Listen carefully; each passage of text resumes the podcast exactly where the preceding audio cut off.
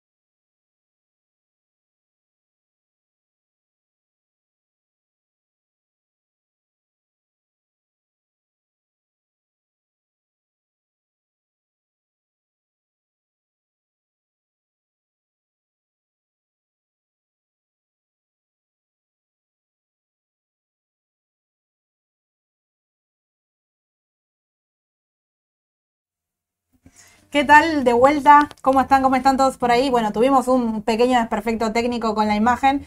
Eh, espero que ahora nos estén viendo 10 puntos. Igual, cualquier cosa ya les aviso que si se llega a trabar, lo vamos a grabar y lo vamos a subir. Sí, pero bueno, mientras tanto lo vamos a probar nuevamente.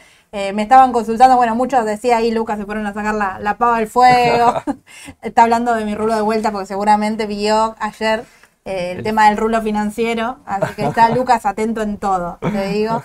Pero, pero bueno, Ale, comentaba, bueno, primero quiero iniciar con, una consulta eh, más básica que se viene repitiendo, que, eh, bueno, nunca está de más volverlo a aclarar, ¿no? Cuando uno habla de análisis fundamental, más que nada, ¿qué, qué, toca? ¿Qué, qué sectores toca? Eh, en, la jerga lo llamamos fundamental, por una cuestión más inglés, sajona, es justamente fundamentos, ¿sí? ¿Cuáles son los fundamentos que hay por detrás a veces de un análisis? En contradicción un poco con lo técnico, que es más netamente eh, gráfico. El análisis fundamental es bastante amplio, parte principalmente del balance de la compañía y de los números de la compañía. Con esos números uno puede sacar un montón de ratios que les gusten para analizar de liquidez, de solvencia, endeudamiento, de relaciones de vida eh, y índices también en relación de los números de la empresa con el precio del mercado, como el price earnings, por dar un ejemplo, que es un, uno muy utilizado, o el precio valor libros, es decir, el precio contable contra el valor de libros contables. Pero no nos quedemos solo que el análisis fundamental son los números de la compañía. También están eh, los riesgos, eh, digamos, más macros, de alguna manera decirlo, como mundiales, como regionales, como del país donde opera o si los principales clientes son de determinado país o los proveedores o determinadas zonas o sectores. Eh, entonces es como que el análisis fundamental también parte de, analizar esas cuestiones, esos riesgos. ¿sí? Ahí te llevo a, un caso, un ejemplo puntual. Eh, antes de seguir con esto de Vivo y Mercado Libre, que debe estar increíble, pero digo, el tema de, por decirte, el tema de la sequía, el tema de la sequía y cómo influye en determinados sectores, algo fundamental, no es así algo técnico. Digamos, lo técnico lo llevan directamente al gráfico, si da compra y venta, y el fundamental te ayuda quizás a entender el contexto y tomar la decisión teniendo en cuenta todas las cuestiones que, dice Ale, ¿no? Claramente, esos, esos siempre son. Yo siempre digo que, al, que le interesa, obviamente, el que tiene tiempo, el que le gusta esto, me parece que es algo básico siempre estar detrás de las noticias. Justamente un poco lo que hacemos acá es mostrar o desnudar las compañías cómo son en ese sentido, cuáles son sus, no, no solo los números, cuáles son sus negocios, por eso los mix de ventas, etcétera, porque el otro día de la mañana abren el diario o, lo ven por internet, una noticia o un Twitter de algo particular y uno recuerda del papel que tiene o le gusta que, puede estar afectado por esa noticia. ¿Por qué? Porque la conoce más de adentro.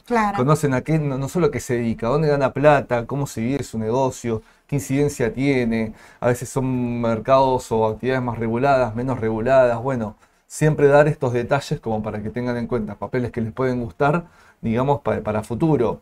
Eh, voy a invitar también, digamos, en, uno de los primeros vivos que hicimos de Fundamental, justamente de, digamos, de la decisión justa, en el primero, eh, hablamos puramente eh, del análisis fundamental de las características. Está subido en nuestro canal de YouTube, así que nos pueden buscar. Sí, vamos a dejar abajo el, link también hoy como para que lo puedan ver. Claro, y acá te, agrego, Ale, excelente, creo que lo que lo que dice Lucas, que uno es complementario al otro, no es que únicamente tengo que analizar por fundamentos ni únicamente tengo que analizar de forma técnica, sino que los dos son eh, información muy útil para después el día de mañana tomar la decisión, ¿no? Si compro, vendo, me lo quedo. Sí, claramente. ¿Qué hago con la cartera? Aye, mirá, desde los números de la compañía y su relación con el mercado, aquella persona que quiera invertir de largo o mediano plazo, el análisis fundamental creo que es justamente fundamental, como lo dice la palabra. Eh, y en cuestiones más de corto plazo siempre nos sirve mucho el análisis técnico. Creo que uno se complementa con el otro claramente eh, a veces me puede gustar mucho una compañía y el análisis técnico me ayuda a ver en qué momento puedo entrar mejor. Tal cual. digamos, y obviamente ambas son herramientas. Podemos tener viento en popa por el análisis técnico, vemos el fundamental de los números, todo, y mañana viene un evento, una noticia o algo que nos tira todo por debajo. Básicamente la pandemia, por ejemplo. Por darte un ejemplo. Es decir, estas son herramientas. ¿Es mejor tenerlas que no tenerlas? Sin duda. Obvio que sí, ¿sí? Porque nos va a ayudar a achicar un poquito el margen de riesgo, pero siempre que hay futuro hay incertidumbre y siempre que hay incertidumbre hay riesgo, por lo tanto, eh, siempre estamos al factor de que las cosas no puedan darse como uno espera. Miles de veces nos pasa que el análisis técnico está todo punto caramelo, estocásticos, MACD, soportes, resistencias, todo y al otro día apareció una noticia o algo y nos tiró abajo. Eh, o, mira, hasta el análisis fundamental. Me acuerdo cuando Walmart dijo que estaba sobreestoqueada y el papel estaba perfecto del análisis técnico y empezó a bajar, ¿te acordás? Hace Tal cual. un tiempo atrás. Entonces, eh, son, son cosas complementarias. ¿sí? Yo siempre digo que me gusta eso, ¿no? De estar informado, que estén informados, me parece que es clave y, básico como para, para poder seguirlos. Y el análisis fundamental es esto, ¿no? Los riesgos los riesgos del sector, las regulaciones de los países, de, las coyunturas, no solo los números contables, de la competencia de los proveedores, del bien que tienen, de la escasez, de la sobreoferta, de la cotización de los commodities, de, eh, digamos, bueno, puede haber un montón de factores. Sí, engloba, un montón de factores y también ah, dependiendo del sector, por ahí aplica más uno que otro. Pero, pero bueno, comenzamos, si te parece, Ale, acá con, el mercado local. ¿Con qué arrancamos? Vamos a arrancar eh, un papel que nos vienen pidiendo hace un tiempo, que es Vima. ¿sí?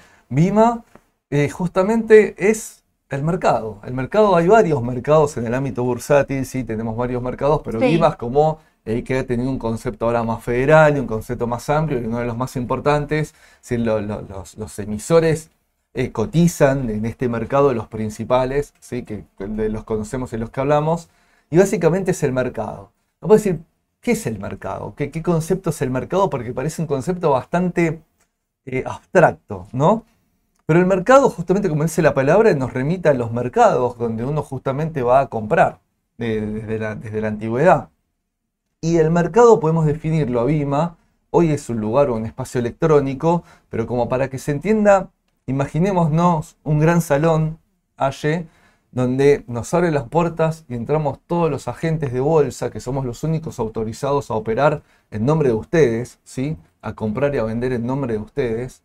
Y es, el, es como el lugar físico, creo que esa es la palabra, el lugar físico donde nos juntamos compradores y vendedores y nos ponemos de acuerdo en comprar y vender.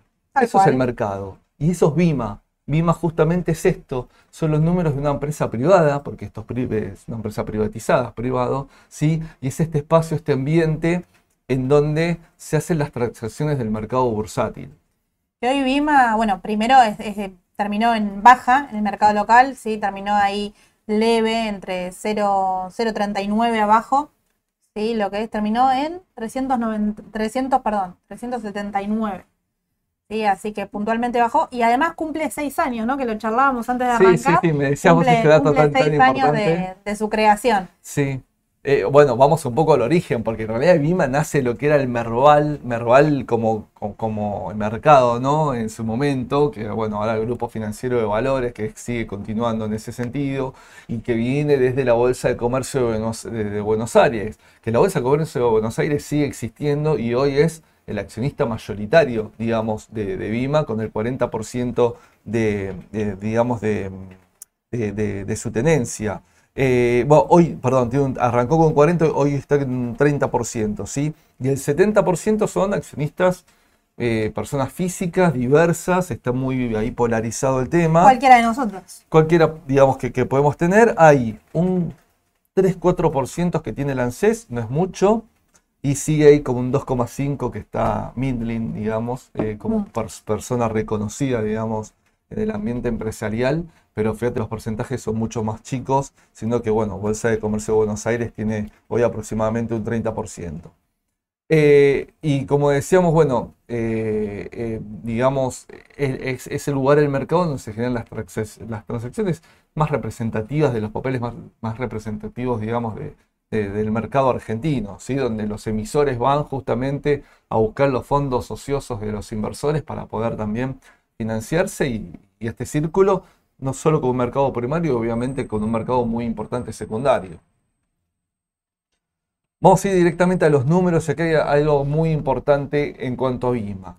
BIMA es un papel AYE que se va a mover en relación a la expectativa del volumen que puede haber de operaciones en el mercado. Es decir, cuando hay contextos y creemos que el mercado puede tener mucho movimiento, ya me anticipo, creo que en un año electoral y en un año donde la macro está Tal cual. bastante mucha, débil. Mucha volatilidad. Y- sí, Y sí. fíjense que estamos hablando ya, bueno, para quien nos sigue a la mañana también, ¿no? De, de- todavía no están las listas, están las listas, cómo el mercado se mueve en torno a las noticias. Bueno. La semana pasada, ¿no? Cristina no va, entonces el mercado quizás reacciona. Bueno, fíjense, imagínense llegando a agosto y ni te cuento después. Sí, sí, ¿no? porque la gente se quiere cuidar, defender, hay otros que aprovechan y quieren invertir. Entonces, bueno, las perspectivas de ese sentido, punto de vista, son buenas. Pero justamente es esto, son épocas, son contextos en los cuales puede haber más movimientos bursátiles de- del, de- del público inversor o menos. Entonces, esa es la variable principal en, en lo cual nos va a mover el papel y la expectativa, ¿no? Porque siempre recordemos, Sí, las cotizaciones de- se adelantan de alguna manera, el mercado se adelanta, lo que se halle con otro ejemplo, porque es la expectativa que ustedes le dan a algo, en función Tal de lo cual. que leen o lo que piensan, o de los análisis que hacemos. Es decir, el valor de una compañía bursátil siempre es la expectativa del inversor. El mercado ¿sí? siempre se adelanta. Y antes que, que comiences con, con los números, sale, Sí. mira, no- nos pregunta eh, Mariana, ¿cuál es la diferencia entre Vima y Valo? Bueno, porque el- el- estamos hablando, digamos, eh, de, de lo que es el banco y digamos, que lo que es, digamos, el, ámbito, eh, digamos, donde se negocia, ¿sí? Una cosa... Valo, digamos, quizá claro. uno lo relaciona más con, por decirte, ¿no? Superville, Galicia, un banco privatizado, es, eh, digamos, ese es el banco Valores. Así que puntualmente lo relacionan ahí. Y Vima, como dijo Ale, es una empresa privatizada que puede estar relacionada, pero va en, en otra dirección, digamos. No es puntualmente el único interés eh, la vinculación con el banco Claro, Valores. claro, es una pata, digamos, más que muchas veces en, en Que este- necesita, sin en- en- duda, claro, en este circuito aceitado que hay en el en, todo lo que es, porque es bastante complejo a veces el mecanismo del ámbito bursátil. Bueno, la parte banco es una parte necesaria entre el vínculo entre el sistema financiero y el sistema de mercado de capitales. Y esa primera patita puede ser justamente Banco de Valores, que ayuda también a las ALIX que tienen sus cuentas ahí como para poder tener un fluido más directo con el mercado. ¿Sí? Aparte, Vima empieza a integrar casi todos los procesos, Vima entendiéndolo como, como Vima, ¿no? con, este nuevo formato, como decís, de hace seis años, integrado desde la negociación, la liquidación y la custodia, ¿sí? Vima tiene el, casi el 100%, 99,9% de caja de valores, que caja de valores es el órgano depositario en Argentina. Siempre digo este ejemplo a los clientes para que lo entiendan. Es como si fuera registro de la propiedad, ¿sí? de automotor o inmobiliario. Bueno, esto lo es del mercado bursátil, donde dice los papeles, quiénes son los dueños, ¿sí? Ustedes están notados, son dueños de tantos papeles de tal empresa y está operado por, eh, o, los operó tal operador. Es decir, ahí está registrado, se lleva registro justamente de las tendencias de las personas y de las eh, cuentas comitentes, que como se dice, las cuentas bolsas en el sistema bursátil. Entonces, Perfecto, Ale. Claro, entonces eh, caja de valores también forma parte de, de esto, entonces fíjate cómo queda todo el circuito, en lo, en lo que después va a ser la compensación, lo que va a ser la, liqui- la liquidación de las operaciones entre las ALIX, el mercado, bueno, justamente está todo mucho más integrado y más aceitado que en otras épocas, donde era mucho más complejo, también no había tanto avance de tecnología, ¿sí? Entonces eh, es como que todo fue mejorando y esto permite tener más fluidez en el mercado, más operaciones en el mercado, otro volumen, ¿sí? respecto a muchos años anteriores o años atrás. Es decir, el principal negocio de Vima va a pasar eh, aye por el fee, comisión, como quieran llamarlo, justamente de las operaciones que se hacen en el mercado. ¿sí? Aunque hay, hay otras que ahora, ahora las vamos a ver. Vamos un poco con los números. Tengo el primer trimestre, obviamente es incipiente. Voy a también traer los anuales, hacerlo más complejo, pero bueno, acá tenemos un poquito el tiempo breve, entonces quiero ir con el dato más actualizado. Perfecto, dale. Y, y vamos con el balance trimestral. Estamos viendo justamente esto, lo que hablábamos recién. ¿no? Pareciera que es un año un poco más movido, ¿sí? Y las ventas el- en el primer trimestre de este año, la gana- su- su- sus niveles de análisis de ganancias, ¿sí? tanto bruto, operativa y final, eh, son superiores a lo que habían sido en el primer trimestre del año anterior. Esto está en pesos, ¿sí? Porque, bueno, cotiza acá. Sépanlo, como viene aclarando Eduardo también, que la columna comparativa está ajustada por inflación. Así podemos comparar. Obviamente no es el mejor de los mundos, un contexto inflacionario siempre, digamos, tergiversa un análisis Sí. y no es perfecto el análisis, eh, siempre digo lo mismo, no el ajuste por inflación, pero es la herramienta que nos permite acercarnos a poder tener eh, años comparativos, ¿sí?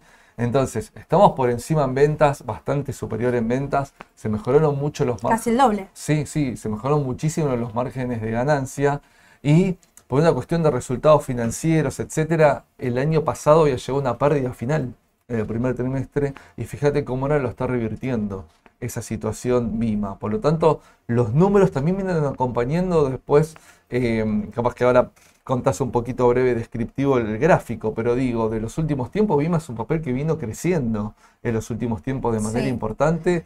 A veces eh, pega algunas salsas eh, realmente eh, importantes. Y bueno, y reitero, en un, en un- en un año con mucha expectativa, con mucho movimiento, puede ser un papel interesante.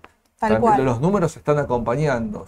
Y desde la parte patrimonial es, un- es una empresa que no está endeudada financieramente, sino los acreedores por operaciones que ahí están viendo en la pantalla, que lo marqué ahí como uno de sus pasivos más importantes, son cuestiones de muy corto plazo, porque es lo que tiene que liquidar después el mercado, lo que está debiendo eh, al sistema. Por lo cual no, no son deudas, digamos, significativas de largo. Fíjense, el pasivo no corriente prácticamente ni existe a los números de Vima, ¿sí? Eh, y, y- y sí es un pasivo importante, pero es de muy cortito plazo. Obviamente, Perfecto. tanto también las acreencias, digo, es una cuestión más que nada de liquidación y de movimientos del flujo de, de su circuito y de su negocio. Te agrego, Sí. te agrego, Ale, ahí de- desde la T. eh, pasó sin problema y con un gran volumen su máximo anterior, que lo tenía en 3.59. Sí. Así que lo pasó, se ubicó por, por encima. A ver, deme un segundo, que lo ponemos nuevamente. Pero aparte viste la tendencia, ¿no? Como, como la tendencia es claramente... Sí, lo único, digamos, eh, negativo quizás al momento de, de analizar, pero para quien sigue el panel general eh, les, les sucede lo mismo, es que no tiene referencia en dólares, uno lo tiene que mirar Claro, directamente acá en Argentina, Nos lo pasa tiene con que mirar en Aluar, pesos. sí, sí, nos nos pasa pasa con- Aluar, nos pasa con, con Texar, que quizá, bueno, pasarlo a, a peso, como decía, le contra la inflación, a ver cómo, cómo estamos, si ganando o no. En una empresa como, no sé, hablábamos ahí recién en el chat mientras sale, les contaba un poquito de, de TGS, ¿sí? Pasa lo mismo con TGN, con TGS no, tenés la referencia internacional.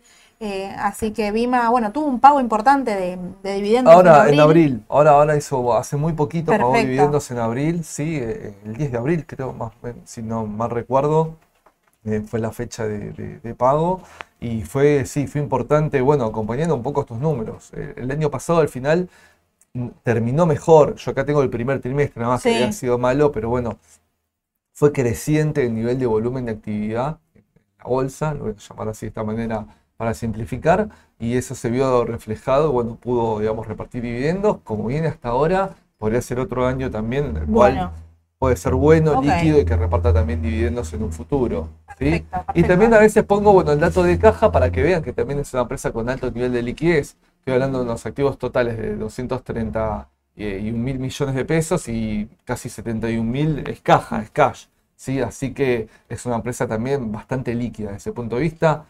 Nada para comentar desde el punto de vista patrimonial de complicado, porque reitero, no tiene endeudamiento o deuda financiera, ¿sí? sino que eh, sí tiene sus colocaciones porque también opera, hay una de las empresas en las cuales opera como, como, también como inversor, Claro, es decir, sí, el, sí, el mercado.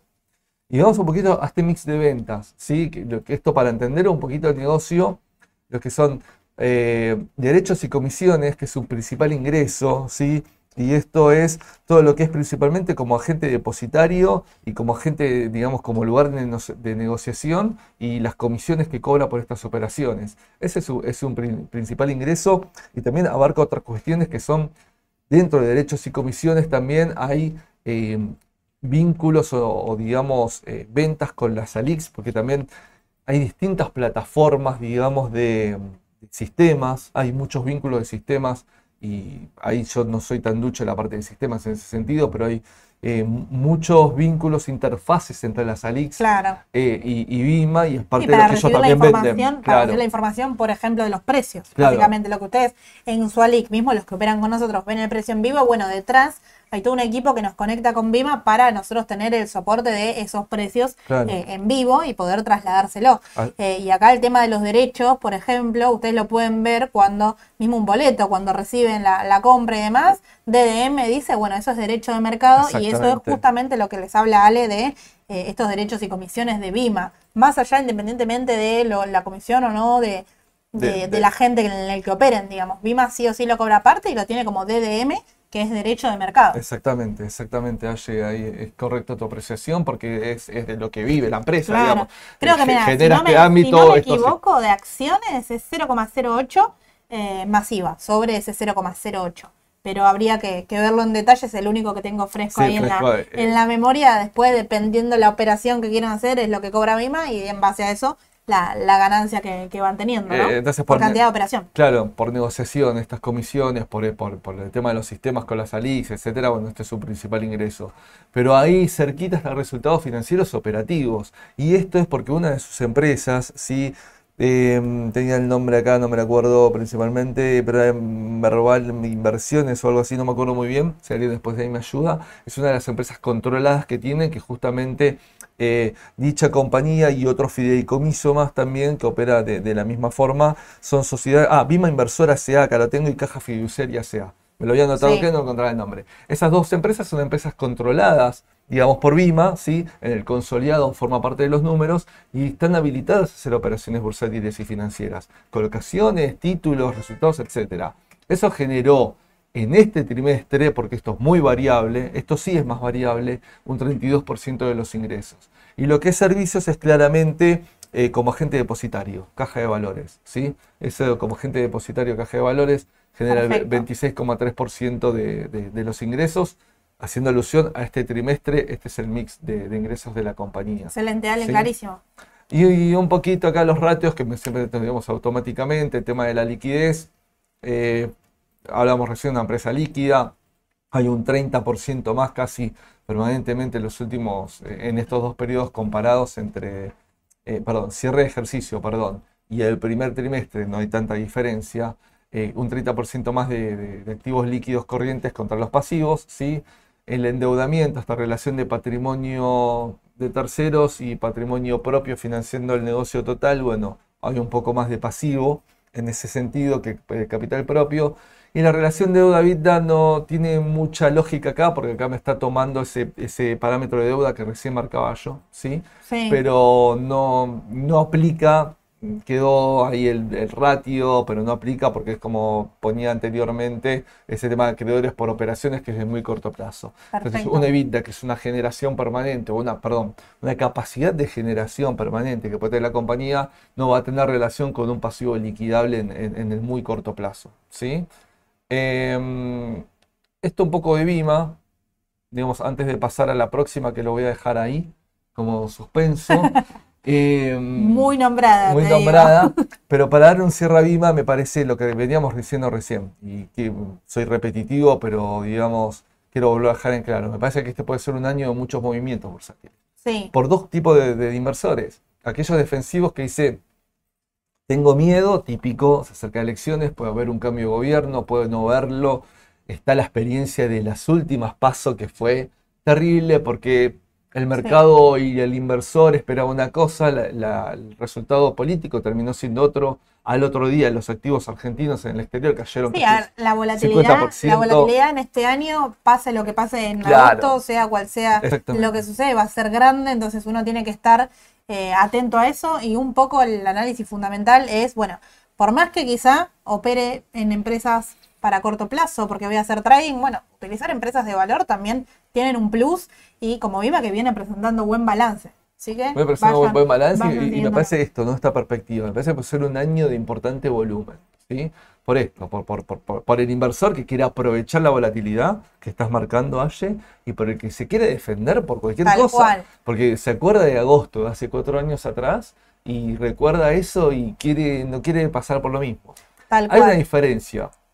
Solo lo he dejado claro en alguno de los vivos y- y lo podemos reiterar. No es lo mismo la situación del mercado argentino hoy ayer que la de hace cuatro años atrás. Hace cuatro años atrás los papeles argentinos estaban bastante arriba en dólares, de alguna manera decirlo. Entonces siempre la probabilidad de un efecto de impacto a que caiga más fuerte es más importante de unos papeles argentinos en este contexto que para mí al revés, están bastante bajos.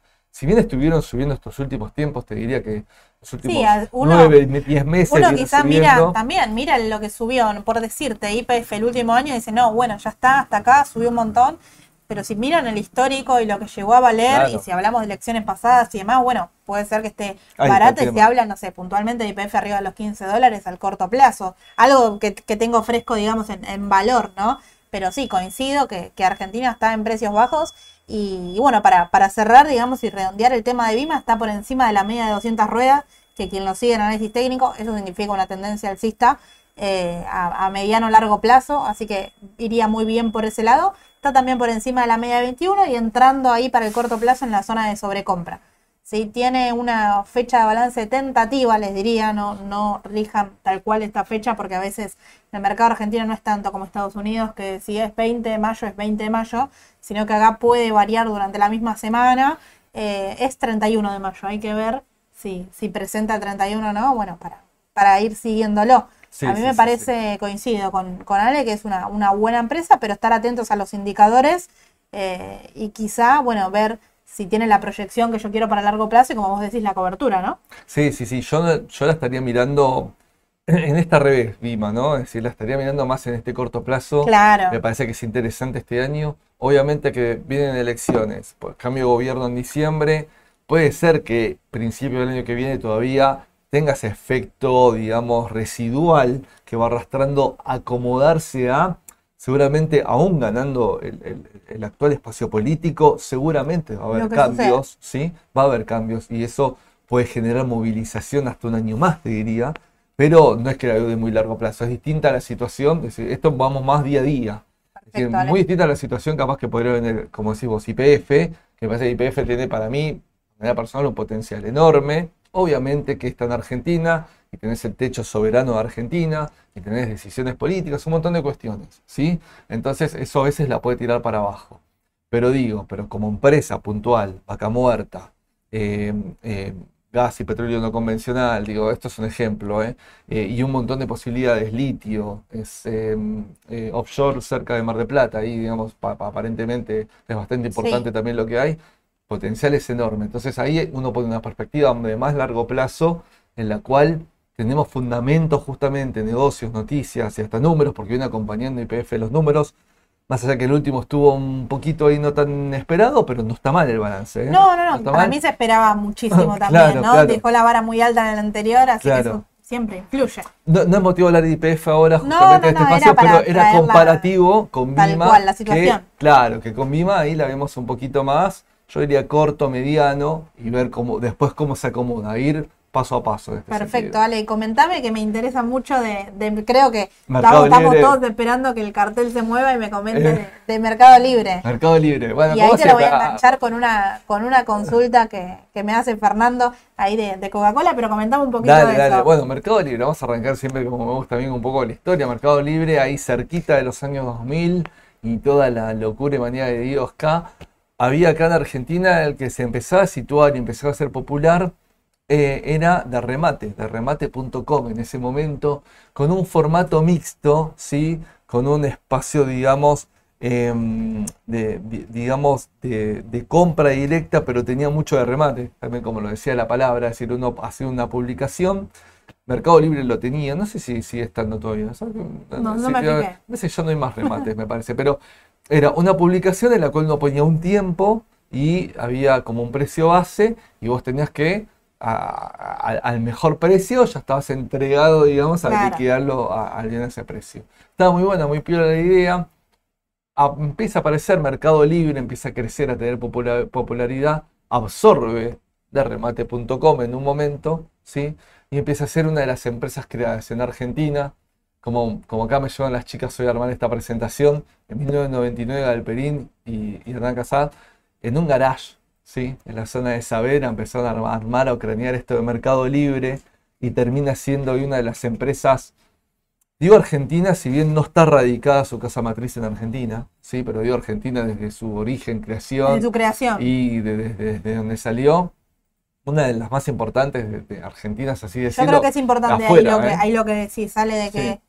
Por ahí desde su creación es argentino y nosotros lo vemos como, como argentino, pero se opera como ADR, digamos, se opera en realidad no como ADR, perdón, está radicada en el exterior, entonces en el exterior se opera como acción y acá se opera como CDR, Exacto. ¿sí? Porque al, no ser una empresa radicada argentina, más allá de la, de la creación. Claro, claro, esto siempre lo dejamos claro, nos pasa con otras empresas, nos pasa con, Con Globan. con Texar, nos pasa con Globan, eh, hay otras eh, eh, bioseres, es decir, hay otras empresas que justamente nos pasa lo mismo.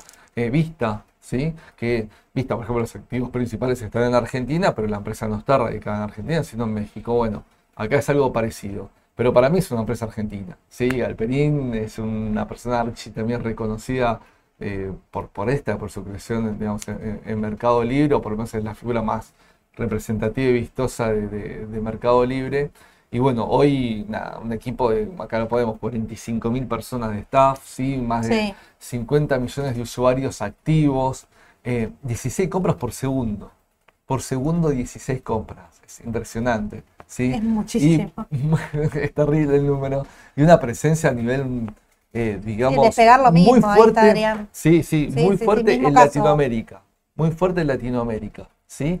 Y ahí capaz preguntan, y si no lo preguntan, lo voy a decir, un tema con Amazon. ¿Por qué Amazon no está en Argentina? Bueno, es muy fuerte Mercado Libre en el mercado argentino, muy fuerte.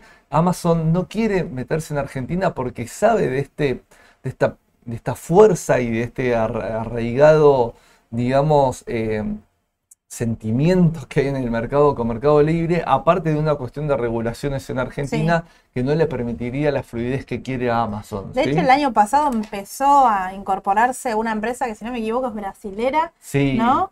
Eh, que se incorporó, que duró el boom de su momento una semana. Sí, dos sí, sí, semanas, no me acuerdo después tenés desapareció. razón. Mira, a mí se me viene a la Eh. cabeza Shopify, pero no sé si es. No, no era yo. No era. Sí, bueno, hay Bueno, una empresa brasilera sí, sí. que quiso hacer lo mismo, quiso entrar al mercado argentino para agarrarse todas estas compras virtuales, no todas, pero bueno, para sacarle un poco de protagonismo a Mercado Libre, que el gigante, digamos, no, no lo dejó, no lo permitió, directamente desapareció. Y creo que Mercado Libre ahí, ahí lo que tuvo, me parece con el paso del tiempo y la fidelidad de los consumidores, es agregar cada vez más servicios conexos a su negocio principal. Tal que ahora cual. vamos a hablar y eso, eso es importantísimo, ¿sí? Y que esos negocios puntualmente fueron creciendo un montón. Vamos un poquito a estos segmentos justamente que estaba diciendo ayer. Sí, ¿Cuáles son los dos negocios diferenciados que podemos encontrar en Mercado Libre como para que se entienda el grupo y sus números? Los ingresos comerciales, esto que se llama Marketplace. Marketplace Sí. es el lugar de compra y venta, ¿sí? Y los ingresos que tiene Mercado Libre son las comisiones que cobran, ¿sí? que ya está incluida en el valor final de la tarifa que uno está comprando. Yo cuando entro a buscar algo en Mercado Libre y comprar, ya está incluido eso, que le llega después, digamos, al vendedor del producto, lo carga ahí en el precio y lo tiene.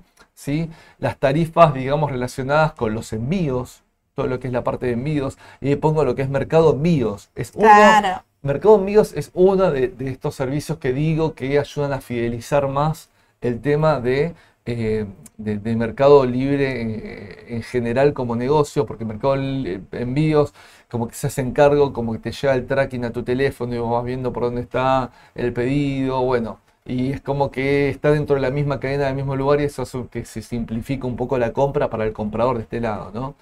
Eh, la parte de anuncios y tarifas, porque tiene también eh, avisos clasificados y publicidad. ¿sí? No, y Cuando uno entra, tiene, digamos, tiene un sitio, eh, si vos te paras del lado de que querés vender algo, si vos pagas más caro, tu publicación sale primero. vos Exactamente, pagas te un, decir, plus sí, sí, y te adelanta la, la publicación Es- para que cuando busquen, no sé, por decirte, vos querés vender zapatillas, para que cuando en Mercado Libre busquen zapatillas talle tanto, son las que vos tenés, aparezca primero en la fila y claro, y- a- a- ante igual producto, iguales condiciones, eso, como vos decís ayer muy bien, eh, también cobran ingresos a- digamos, a- de los vendedores por estos motivos para mejor posicionar. Entonces, miren, solo Marketplace, la cantidad de ingresos que tienen, ¿no? Tal cual. Publicidad, eh, la comisión, lo que vos decís de prioridad, mercado envíos, todo eso está como Marketplace. Pero aparte, en los últimos años metieron el negocio financiero y esto es importantísimo en la vida de Mercado Libre. Un cambio ¿sí? de vida, te digo. Es- a mí me soluciona. esto- Hoy salía el- al mediodía, salía a comprar acá enfrente de la librería. ¿Con qué Mercado? Pago. Y sí, Mercado Pago, esto las billeteras Sí. virtuales nos facilita no tener el efectivo encima y la inseguridad del efectivo a veces también tenerlo encima. Bueno, vamos a decir, la inseguridad del teléfono, sí, es verdad. Eh, hay, hay que tener cuidado con esas cosas, pero digo, e- es, práctico también. práctico, muy práctico. Es decir, para el que capaz que más en relación de dependencia, cobra o... Y es más, lo fueron ampliando. Después el autónomo decir, bueno, ¿cómo te pago yo? Te, te compro lo bueno, transferime por mercado. Sí. Entonces, la transferencia de mercado es como ágil, rápido, simple y es como nada, la tecnología que nos termina ayudando en nuestra vida cotidiana y mejorando capaz en estas cuestiones de la calidad de vida Sí. eh, en una transacción mucho más sencilla. Y ¿sí? acá, como dice Lucas, Lucas agrega hasta, hasta un alfajor de maicena te puedes comprar. O sea, lo que sea. Sí, no, de- lo que sea, vos con Mercado Pago. Mercado Pago puedes pagar un, montón de ahora. cuestiones. No, casi todos los lugares tienen y obviamente Mercado Pago por ese producto, este, este negocio fintech, como se le dice, ¿sí? te cobra una comisión, le cobra Tal cual. comisión al vendedor o al del negocio, le cobra una comisión justamente por tener, digamos, este producto y que encima labura con la liquidez y las tasas y la Eso finanzas, porque no es lo mismo lo que cobra de, de fee al, al, al, no sé cómo llamarlo, al local, a la empresa, a, a la persona, ¿no? Que tiene Mercado Libre, si te liquida la plata en tantos días o te la liquida más adelante. Entonces, Tal si te la liquida más adelante, te cobra menos. Si te la liquida más pronto la plata, porque vos Tal la, cual. querés la liquidez encima, te cobra un poco más de fee. Y Porque ahora mismo hay tasas implícitas. Eso te iba a decir, relacionándolo con el mercado, llévenlo a la caución, por ejemplo, llévenlo a la caución bursátil. No es lo mismo que a mí me dé los pesos hoy que me dé los pesos en un mes, más allá de la inflación, ¿no? Que es algo que Obviamente. nos corre de atrás. No, no, el- Pero digo, no es lo mismo que me dé la plata hoy que la plata la semana que viene, porque yo lo puedo colocar, le saco el interés y si no el interés queda para Mercado Y, y hablan de un contexto inflacionario. es decir, Tal el- cual. el- el- hay una cosa que, que uno aprende siempre, ¿no? El dinero en el tiempo vale. El dinero Tal en el cual. tiempo genera su fruto que es renta, interés. Entonces, ahí está el tema. Y obviamente no es lo mismo pagar con débito, con crédito o con plata de mercado pago. No es lo mismo tampoco los fees, digamos, que se cobran al, al- al negocio. Capaz que del otro lado hay mucha gente que tiene sus negocios, me están escuchando ahora y que saben de esto porque lo están viviendo desde ese lado. Bueno, un poco es dejarlo en claro acá para el resto, digamos, de, de la gente para entender el negocio y el negocio financiero es muy importante, vino creciendo sostenidamente en lo que es Mercado Libre y suma, porque va sumando en lo que es en la parte financiera, Mercado Crédito. ¿Qué es Mercado. Crédito? Porque Mercado Pago es justamente las comisiones por fuera de la plataforma, es decir, para pagar en efectivo o algo así, en Mercado Libre generalmente pones tu tarjeta o algo y listo. Puedes dejarlo de Mercado Pago, pero no, no es su fuerte. O Mercado Pago el fuerte es, los, es fuera de su plataforma principal lo que creció, co- como decimos recién, ¿no? pagando en el agregó en el más. local, etcétera. Pero Mercado Crédito sí es una herramienta que es tanto para la plataforma como para fuera de la plataforma. Mercado Crédito te da financiación, ¿sí? con tasa de interés, obviamente, para el pago en cuotas de lo que quieras comprar. Obviamente, no hay mucho pago en cuotas en el sistema que no tenga un costo financiero alto. Vamos Tal a cual. aclarar, en otros momentos en Argentina teníamos eh, 6 cuotas sin interés, 12 cuotas sin interés. Bueno, hoy, gracias a Dios, a veces Tres. tenés A veces 3 tenés y sabés, sepan que atrás de ese 3 en realidad ese precio no es en realidad Claro, tres el del precio de lista y de- no del precio- Claro, de contado en realidad. Si yo te hiciera realmente el de contado sería mucho menos, ¿sí? Eh, entonces, bueno, estos son un poco los ingresos de Mercado Libre que tiene, son muy diversos, son muy complementarios. Estos afianzaron mucho más la marca, por lo menos eh, no solo en Argentina, te puedo decir en toda la región, ¿sí? Porque esto es lo que es Marketplace, Mercado Envíos, Mercado Pago y Mercado Crédito, estas cuatro pilares que tiene, ¿sí? Está en varios de los países, no en todos los países todos los productos, pero cada vez lo está ampliando más. Sí, y tiene un equipo de marketing atrás también que, que va. Eh, Tenía los números, pero voy primero al Market Share y ahora vuelvo para atrás. Dale. Sí, justamente vamos por los ingresos por región. Vaya, Argentina no es el principal eh, originador de ingresos de Mercado Libre, sino que lo es Brasil. Y fíjate por qué porcentajes de diferencia. ¿sí? Ah, 53,8%. Argentina 24, México casi 18 y el resto de los países Colombia, Uruguay, Venezuela, Chile, Ecuador, Costa Rica, bueno, ahí están mencionados en la pantalla, de una participación menor. Pero no todo está, digamos, eh, no todos estos servicios están en todos los países, ¿sí? Y lo que es, lo que hablamos recién, fíjate el negocio financiero, este es el mix de ventas del anual del año pasado. ¿sí?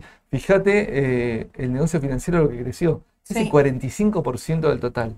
Y fue creciendo esto, ¿sí? Y lo que es marketplace, Yo creo que este año puede ser más, ¿eh? Y puede ser, es decir, el- el- Porque el- este año fue el boom del mercado crédito. puede ser, De hecho, hasta, no sé, un ejemplo cotidiano, si vos buscas en Mercado Pago para cargar el transporte, cargar la, la sube, que día a día el que se mueve en transporte público la tiene que utilizar, eh, te figura inmediatamente carga de emergencia y es Sí, Mercado sí. Crédito, no es, eh, o sea, es plata que te financian hasta, no sé, por decirte, de principio del mes que viene. Claro, no, no, está muy bueno. Y antes uno capaz quería cargar en el celular crédito, tenías que ir hasta un kiosco, cargarme crédito. Claro. Hoy no sé, en el mercado, No, no, de mercado- del mercado, de Mercado aquel que no tiene un plan, digamos, en el celular, lo pones una vez y después te recuerda estas cosas que hacen sencilla la, la cuestión, es lo que genera adeptos. Pero Claro. Fíjate, importante el ingreso financiero que tiene Mercado Libre, ¿sí? Es muy importante. Fíjense que todo el resto de la venta de los productos, que es lo que más conocemos de Mercado Libre, es el 55%. Y vamos a los números, ¿sí?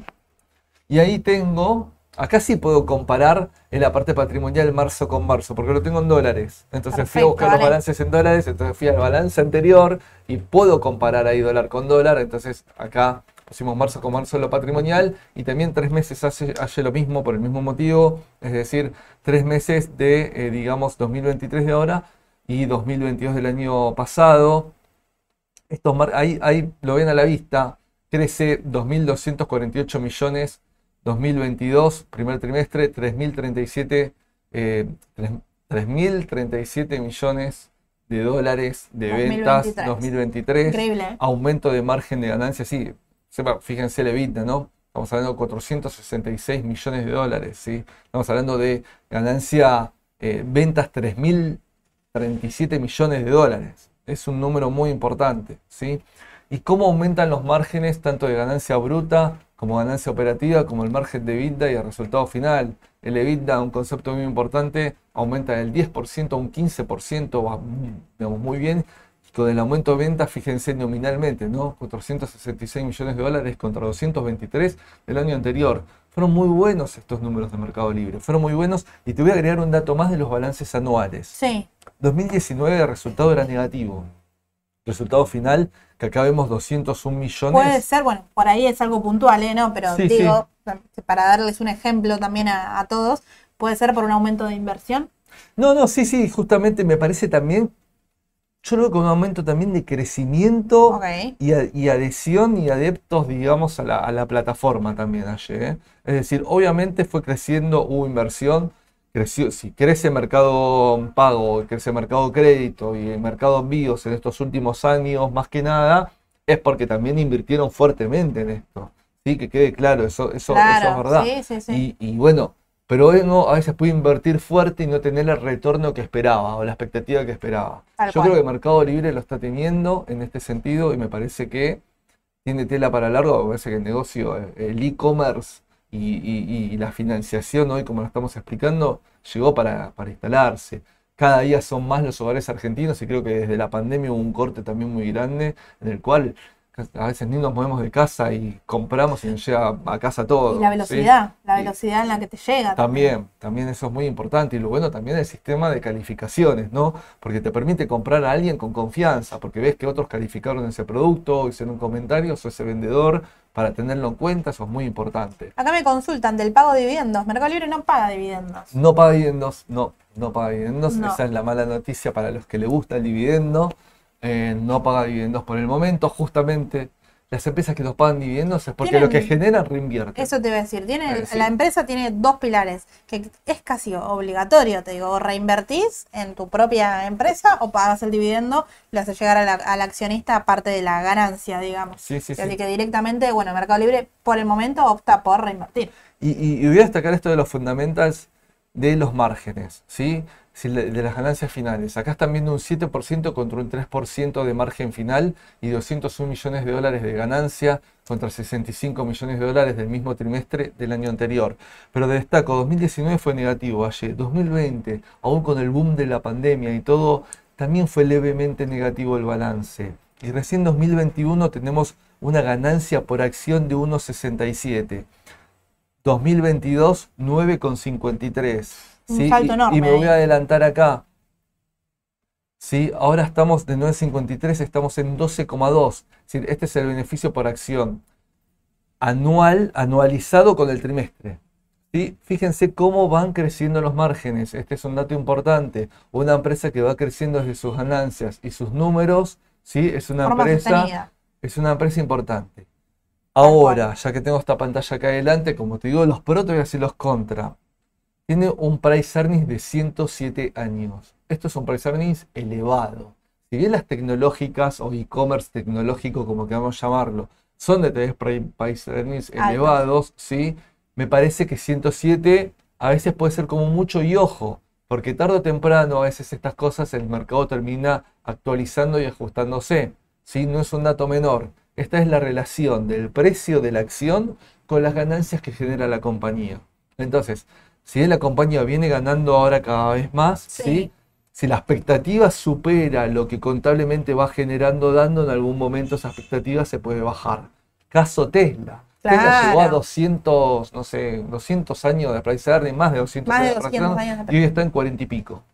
¿Sí? Fíjense lo que cayó Tesla, esta realidad, porque, reitero, iba mucho con expectativa. Siempre lo tecnológico hay mucho componente de expectativa y esto puede llegar a pasar. Así que, así como hablo bien de los números, hablo bien del negocio, hablo bien del crecimiento que tiene, ¿sí?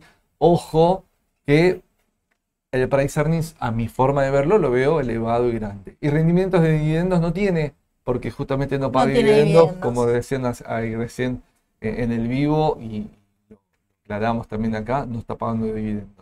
Y muy levemente el análisis técnico, para, para ahí hay algunos datos, y, ahora lo vamos a ver con Aye. La parte de estocástico se está ahí dando en sobrecompra. No me está dando todavía venta, ¿sí? no me está dando como venta en tantos días, que a veces el MACD te marca eso, pero está en una zona, digamos, en un terreno, eh, perdón, sobrecompra, en un terreno positivo de MACD, ¿sí? No está en una zona negativa como una oportunidad para entrar. Y los estocásticos están en zona de sobrecompra, eh, más allá del resultado un poquito de la rueda de hoy, ¿sí?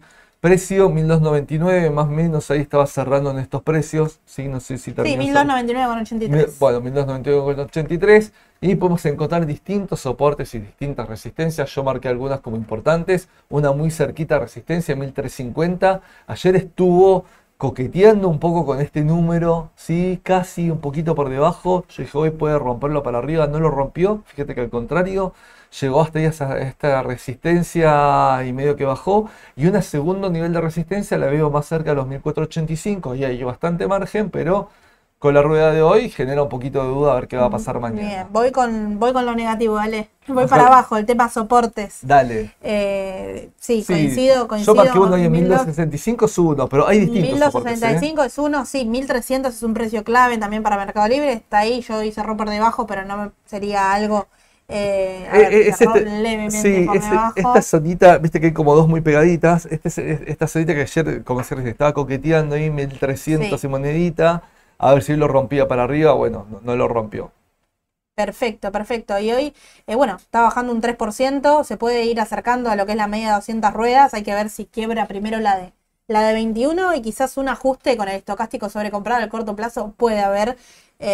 Y te llevo, como bien vos habías comentado, esta fintech tecnológica, te llevo para el lado tecnológico, está quizás todo lo, lo tech para recortar un poco al corto plazo. Miren el QQQ, Apple, Amazon, ¿sí? Eh, Amazon estaba más atrasada que el resto, pero ahí en 117 también estaba para, para retroceder un poco. Y Amazon estaba atrasada, mira, justamente, recién que del price earnings del 20 y pico, 30 y pico de años, lo mismo Microsoft, lo mismo Google, a pesar de que vino aumentando un montón en esa cantidad de años, y Amazon estaba bastante por arriba de ese valor. Entonces, por eso, capaz que Amazon, capaz hay un poco efecto de este dato fundamental, digamos, como para tener en cuenta. Y te agrego, te agrego ahí, Ale, que, que nos consultaban porque estamos ya cerca de, hora de, ir terminando, pero consultaba mucho por Coca-Cola que viene siendo reglas seguidas en baja, se relaciona también un poco en contra de lo que están subiendo las tecnológicas, ¿no? Quizás muchos hacen una rotación de cartera, venden lo que es consumo masivo y se pasan para lo que es tecnología. Bueno, ahora está, quizás Coca-Cola se apoyó muy prolija para el soporte que hablábamos ayer en el vivo de Instagram de 21, perdón, 61 con 20, se apoyó ahí y hay que ver si, si rebota un poco ahora Es una acción, la verdad, que es súper tranquila, consumo masivo es para tener para largo plazo. No le pasa nada puntual como para preocuparse a la empresa. Sí, bueno, puede ser ajuste técnico también, estaba en zona de sobrecompra, pero ahora ya se empieza a ver atractiva, digamos, y entra en, sobreventa, ¿no? Para los que compran y venden. A mí la verdad que me, gusta la empresa como para mantener, se apoyó en la media de 200 ruedas. Eh, no la veo perforando con, fuerte volumen. Pues ya es una opinión mía. Si está metiendo un volumen importante en venta, está haciendo un volumen eh, descendente, lo que fue ayer y hoy. Hay que ver cómo, cómo continúa. Y bueno, clave si rompe o no ahí los, las 200 ruedas, ¿no? Sí, sí, hace bastante tiempo hemos hablado de Coca-Cola en, en alguna mañana del mercado antes de, existir este espacio de la decisión justa. Capaz que en, unos días podemos volver a ver Coca-Cola. Si les interesa, pues es un negocio muy, muy particular. Eh, importante de muchísimos años, estamos hablando de un producto que creo que se inventó desde el año 1900, así que sostenido en el tiempo. Y como dice Aye Coca-Cola, el tema del consumo para el largo placista, yo no, me preocuparía para nada en Coca-Cola, sí puede ser en el corto, ahí coincido con Aye. Y fíjense esto que se Aye conceptual, ¿no? Porque bajó Coca-Cola, bajó Procter Gamble, bajaron papeles bastante conservadores en estos días. Sí. Puede pasar en el mercado esa rotación de cartera, quizás ahora el tecnológico está para achicar un poco, bueno, clave el tema del techo de la deuda, que hablábamos un poquito ahí, y ver estos días que tenemos, tenemos fin de semana. También no es raro esperar de que puedan bajar ambos índices, ¿no? La, parte, digamos, tecnológica y la parte también relacionada al consumo. No sería raro, no siempre, hoy lo charlábamos justamente en una de las charlas acá en la oficina, no, justamente un cambio, son totalmente antagónicas. Claro. Es decir, sí se vio mucho el año pasado, sí se, digamos, es algo que se vio a principios también de este año todavía, pero no es que es algo, digamos, 100% siempre antagónico uno u otro. Perfecto, perfecto. Dale, bueno, muchas gracias. No, no, vamos Nos vemos la, semana que viene a ver cuál empresa. Mira, pedían Agrometal, me parece. A ver cuál empresa local y qué exterior eh, traes con Sole, conmigo, con, el que esté. Vamos hablando la semana que viene. El jueves no estamos. No, jueves feriado. Jueves y viernes feriado, así que no vamos a estar con la decisión justa. Nos vemos directamente mm. el martes que viene y mañana los espero en, Instagram a las 2 de la tarde para un ping-pong y vuelta de, preguntas. Buenísimo, Aye, te vamos a ver mañana. Dale. Un saludo a todos y que tengan buenas tardes. Hasta, luego.